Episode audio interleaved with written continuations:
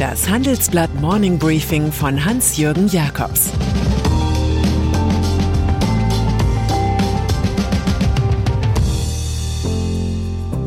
Guten Morgen allerseits.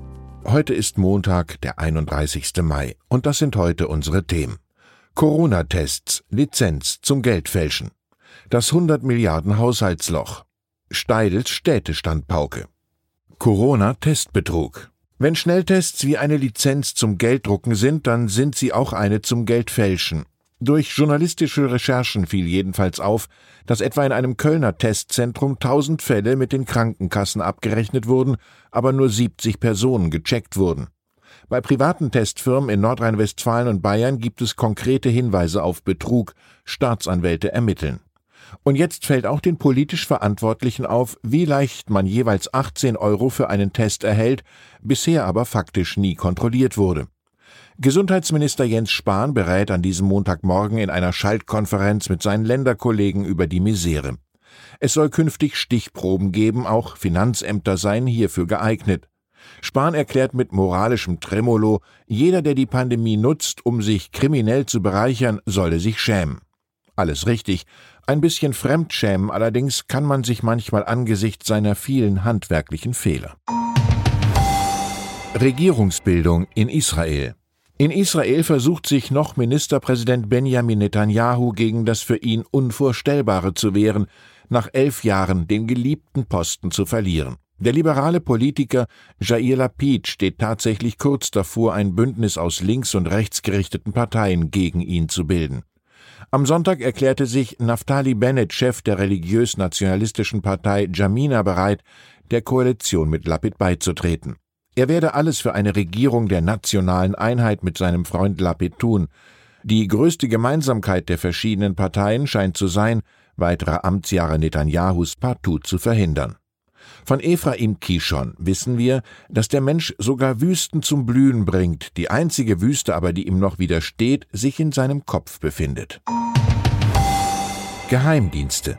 Lange hat man nichts gehört vom amerikanischen Auslandsgeheimdienst NSA, einer seit Edward Snowden berüchtigten Listen and Look Spezialeinheit. Nun kommt heraus, dass diese Truppe in dem dänischen Geheimdienst FE einen guten Verbündeten hatte. Gemeinsam bespitzelte man vor acht Jahren Kanzlerin Angela Merkel, den heutigen Bundespräsidenten Frank-Walter Steinmeier sowie den Kanzlerkandidaten Peer Steinbrück, wie ein Verbund europäischer Medien mit NDR, WDR und Süddeutscher Zeitung berichtet. Die dänische Regierung erfuhr 2015 von dieser sehr speziellen Atlantikbrücke. Die Dänen hatten dem tüchtigen NSA die Nutzung einer geheimen Abhörstation bei Kopenhagen erlaubt. Nicht nur Regierungen in Norwegen, den Niederlanden und Frankreich wurden mittels der Spionagesoftware X-Keyscore abgehört, nein, auch das dänische Außen- und Finanzministerium sowie eine Rüstungsfirma im Land waren Spionageziele. Man weiß ja nie. Es kommentiert John Le Carré. Die Amerikaner haben keinen großen Respekt vor der nationalen Psyche anderer Länder gezeigt, weil sie grundsätzlich so denken, dass jeder so sein will wie die Amerikaner. Das halte ich, gelinde gesagt, für ein Problem. Iran. Gut, es passiert schon mal, dass aus einem Notenbankchef der Ministerpräsident eines Landes wird. Italiens neuer politischer Leiter Mario Draghi, einst Europäische Zentralbank, ist so ein Beispiel. Aber Draghi hatte die Eurobastion in Frankfurt da schon lange verlassen.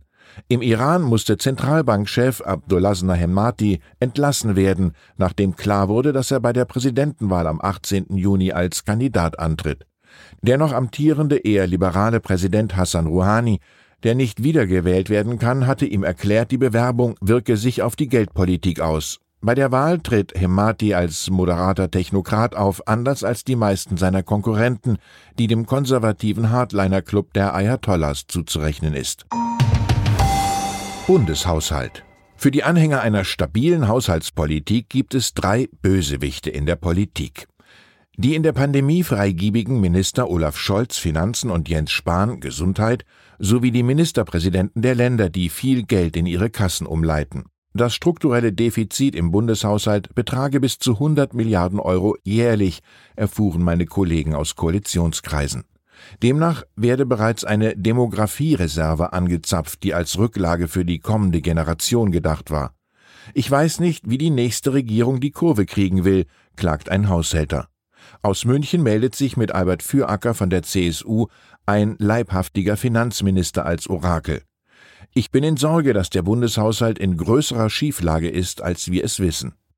Plädoyer für Städte. Es mache ihn wütend, wie Städte zerstört werden, sagt Gerhard Steidel im Handelsblatt-Interview. Der Göttinger Verleger von Günter Grass, Josef Beuys und Karl Lagerfeld gibt den hohen Mieten und einer falschen Politik die Schuld und setzt auf Kunst und Kultur. Im Einzelnen sagt der 70-Jährige über den Handel in der Stadt, der Prozess, der von Corona beschleunigt wurde, ist nachhaltig, die Geschäfte werden sich nicht mehr erholen. Es steht doch jetzt schon ein Drittel hier leer.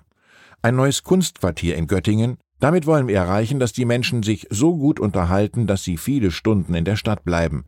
Mit der Aufenthaltsqualität steigt die Aufenthaltsdauer und davon profitiert auch der Handel. Die Strategie? Kernpunkt ist, dass eine Stadt wieder eine Identität bekommen muss. Wenn wir, so wie jetzt, nochmal 100 Jahre weiter gewirtschaftet hätten, würden alle Städte gleich aussehen mit der Ausrichtung auf Ketten, Luxusläden, Fastfood und Sternerestaurants. Die Zeit ist reif dafür, dass man auch auf die leisen und nicht finanzstarken Stimmen hört. Leise kann im Übrigen sehr laut sein.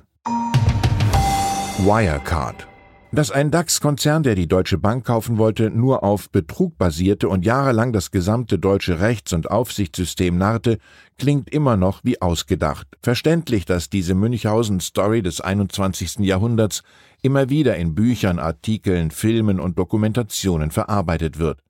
Meine Kollegen Felix Holtermann, René Bender, Sönke Iversen und Volker Futzmeier wurden nun für ihre journalistischen Schürferfolge über das Wirken von Ex-CEO Markus Braun und Ex-Vorstand Jan Marsalek von dem Schweizer Geldmagazin Privat mit dem Medienpreis für Qualitätsjournalismus ausgezeichnet. Hier werde ein Skandal sorgfältig und umfassend aufbereitet und analysiert, ziseliert die Jury über Der Jahrhundert-Coup vom 30. November 2020 sowie die Zwei Gesichter des Mr. Wirecard vom 22. Januar 2021. Und dann ist da noch der Ökonom Max Otte, der einst als Crash-Prophet durch Talkshows tingelte und nun für Unruhe am rechten Rand sorgt. Der 56-Jährige wurde zum neuen Vorsitzenden der Werteunion gekürt, die sich als strikt konservative Vorhut von CDU-CSU versteht, mitnichten aber offizielle Parteigliederung ist. Christdemokrat Otte hatte 2017 bei der Bundestagswahl AfD wählen wollen und fand sich unter den Erstunterzeichnern der gemeinsamen Erklärung 2018 gegen eine Beschädigung Deutschlands durch illegale Masseneinwanderung. Bis Ende 2020 leitete er zweieinhalb Jahre das Kuratorium der AfD-nahen Desiderius Erasmus Stiftung. Rein persönlich sei er der Ansicht, so Otte Anfang 2020 in der Taz, dass die CDU die Möglichkeit für bürgerliche Koalitionen mit der AfD auf allen Ebenen ausloten sollte. Hans-Georg Maaßen und Björn Höcke glauben das auch. Ich wünsche Ihnen einen fröhlichen Einstieg in die Woche. Es grüßt Sie herzlich Ihr Hans-Jürgen Jakobs. Das war das Handelsblatt Morning Briefing von Hans-Jürgen Jakobs, gesprochen von Peter Hofmann.